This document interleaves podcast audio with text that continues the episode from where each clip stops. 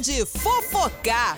Pois é, dona Maísa andou assustando todo mundo aí, mulher. O que, que que tava acontecendo então com a Maísa que apareceu com um tampão no olho, né? Nossa, os fãs dela ficaram todos preocupados, viu? Porque o que que aconteceu? Aí, aí a Maísa, que já tá com os seus 20 anos, nossa, a Maísa já tá com 20 anos, a gente começa a ficar um pouco preocupado, né, gente? Já que a gente conheceu ela desde pequenininha, né, na TV, ela contou que ela foi atingida por um objeto durante uma ventania e ela precisou ir pro oftalmologista às pressas. Ela falou o seguinte: bateu um vento e um corpo estranho entrou no meu olho, irritou tudo e o oftalmologista tirou e agora eu tô mais aliviada. Quem nunca já não passou por isso, né?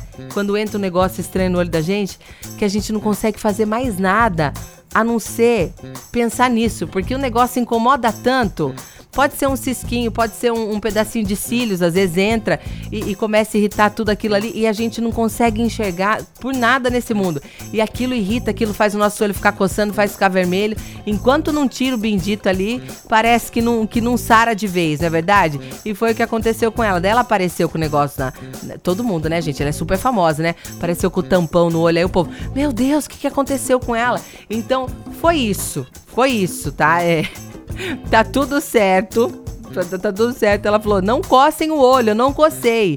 E por isso eu tô boa hoje né? E, e aí o, pessoal ficou perguntando, mas o que, que aconteceu, né? É um arroz? O que, que, que tinha no seu olho? Ela falou, a médica acha que era um pedaço de vidro, era transparente, mas tá com corante, por isso tá, tá amarelo, mas ninguém sabe o que é. Finalizou aos risos a Maísa, respondendo os seus seguidores, os seus seguimores. Então tá tudo bem com a Maísa. Agora você vai ficar um pouquinho irritadinho, vai passar ali um negocinho, vai limpar tudo legalzinho, daqui a pouco já tá com, com o zoião zero bala aí pra continuar fazendo seus trabalhos trabalhos televisivos e de internet também. A qualquer momento a gente volta com mais fofocar para você.